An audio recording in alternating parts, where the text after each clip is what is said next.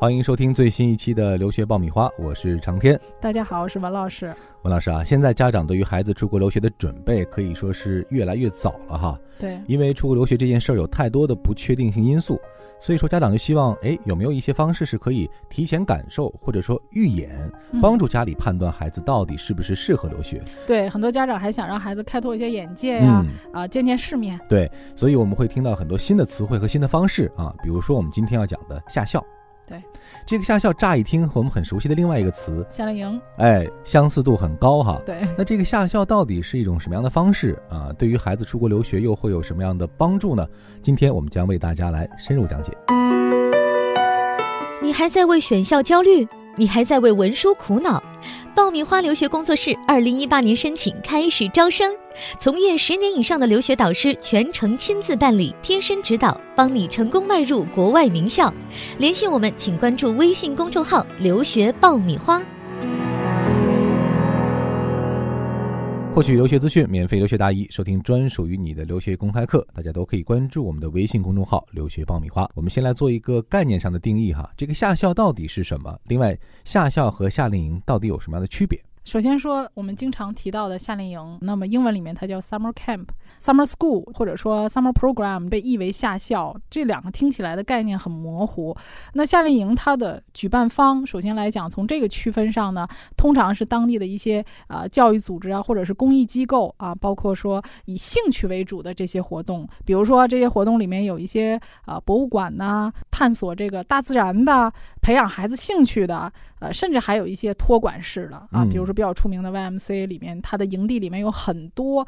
各种户外体育、文艺啊，各种活动。因为美国人本身，他们暑假的时候，孩子也会被送到这样的活动啊啊，对，嗯，那么它这个形式呢，一般就是说有这种托管的形式、寄宿的形式。那么它这个价格上来讲呢，呃，一般也不会特别高啊，呃，平均的价格基本上都是在一千到一千五美金左右。本地的学生和国际的学生收费都是一致的啊，包括还有比较出名的，我们都知道的有叫呃三个天才儿童营，呃，比如说约翰霍普金斯的这个，还有杜克大学的，以及西北大学的，所以这个呢是属于以培养兴趣为主的。嗯，我们总结一下，呃，简单的说，可不可以这样理解哈？就相对来说，兴趣为主，文化体验，对，走马观花。然后呢，主要是让孩子对于国外的这种文化和生活有一个初步的体验。啊，不涉及到太多学术方面的内容。对，没错。那么就你刚才提到的很好，就是学术方面。那么夏校它非常明显的一个就是说，分为学术类型和非学术类型的，大多是属于寄宿制的。那么在学校的官网上，我们都是可以找到的啊。至少我们现在说的夏校都是在学校官网上可以找到的，有的叫 summer school 或者叫 summer program 啊。而且在呃很多的这种呃大学里面是专门有网页去详细介绍它的夏校的，每年都有啊。呃，下校呢，大多数是属于寄宿制的。呃，有的很多学校是以学分制，还有的是非学分制，还有语言类，嗯，这三种。那么学校的给开设的课程很多。能有几百种课程，比如说 UCLA 的啊，UC Berkeley 的，这都是比较出名的夏校，他们的课程都多达三百多种啊。不管说你喜欢文科的、理科的、工科的、艺术的，你都可以得到满足。那么上这种课的学生呢，就需要具备一定的语言基础，通常他会要求八九十分这样的托福水平。嗯啊，那么还有一些是呃开设的是一些非学分类的课程啊，就是以探索的，比如说对某一个领域很感兴趣的啊，你也可以学这种。那么这一类的学生呢？呃，毕业之后参加完这种夏校，你是可以拿到相应的成绩单和呃结业的证明的。嗯，给我的感觉，这个夏校相对来说和学术的关系更密切，对，而且跟我们所谓学生的背景提升这一块儿，嗯啊，可能有更直接的关联和帮助。对对，针对于一些呃能力比较强的学生。嗯，那我们回到这个参加的主体哈。那么什么样的学生或者达到什么样标准的学生啊，包括年纪啊，包括成绩啊，嗯，是可以参加这个夏校的这种学习的啊。夏校里面呢，开设的，比如说美国的初中、高中或者大学都会有。那么根据不同的年龄段，比如说你想出去，哎，对，你想出去读初中呢，你可以参加初中的夏校；你想参加高中的，可以参加高中的，还有一些大学的。但是这个相应的都有年龄的要求以及成绩的要求。嗯，那这种具体申请的过程当中。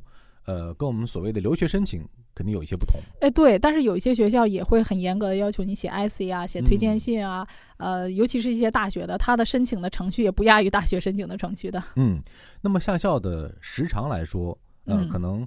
也都不尽相同哈，比较普遍的这个时长大概是多长时间？通常是一到九周，但是普遍来说是四到六周。嗯，也就是一个月的时间。因为你要修学分嘛，有一些修学分的话，你太短的时间是修不完学分的。嗯嗯，学制的时间来安排的话，大概会对应到我们国内学生的六月时间段。六月到八月这个时间段是比较多的，或者说七月到九月这个时间段，通常学校举办夏校都是在六月下旬一直到八月底。嗯，也就是说正好是。呃，对应到了国内学生的暑假的这个阶段。对，通常学校的夏校会有几次开课，你可以参加呃相应的时间的开课，它不是呃一次开课的，有的学校可能会轮着开两次。嗯。那么申请下校的话，一般来说我们要提前多久来开始准备呢？通常我们申请的时间是在提前一年的十二月到三月份之间。嗯啊，当然越早越好。那么越好的学校，它的下校截止的时间就越早。像这几年的话，呃，比较好的高中的，比如说安多福的，还有呃比较出名的美国的一个比较顶尖的初中学校，在波士顿那儿的叫费，呃，他们的下校的呃名额只要一出来，都一抢而空的。这里是互联网第一留学咨询分享节目《留学爆米花》，欢迎继续收听哦。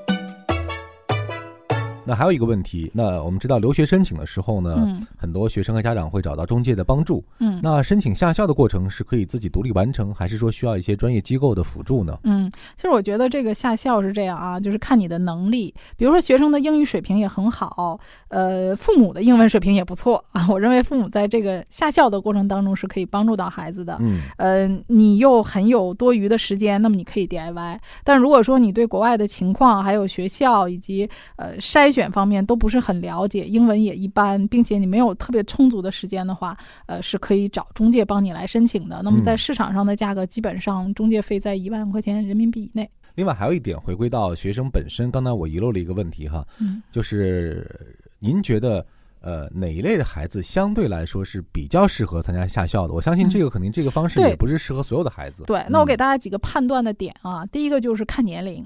啊，那么年龄比较小的，比如说我是初中以下的小学的，我想出去体验一下生活，呃，提高提高英语水平，那你就完全可以参加一个夏令营，因为年龄小，呃，主要以兴趣为主，让他对国外的生活文化有一个体验，压力不要太大。所以这种呢，你就参加夏令营就好了。那么很多有日托的这种啊，日营我们叫家长还可以陪同啊。所以这种的话，呢孩子又不会跟家长分开。那么这个里面夏令营里面又包括了很多，比如说艺术方面的、体育方面的、户外探险的、环保的、学术的都有啊，甚至有很多的是去国外的公立学校插班读的也都有。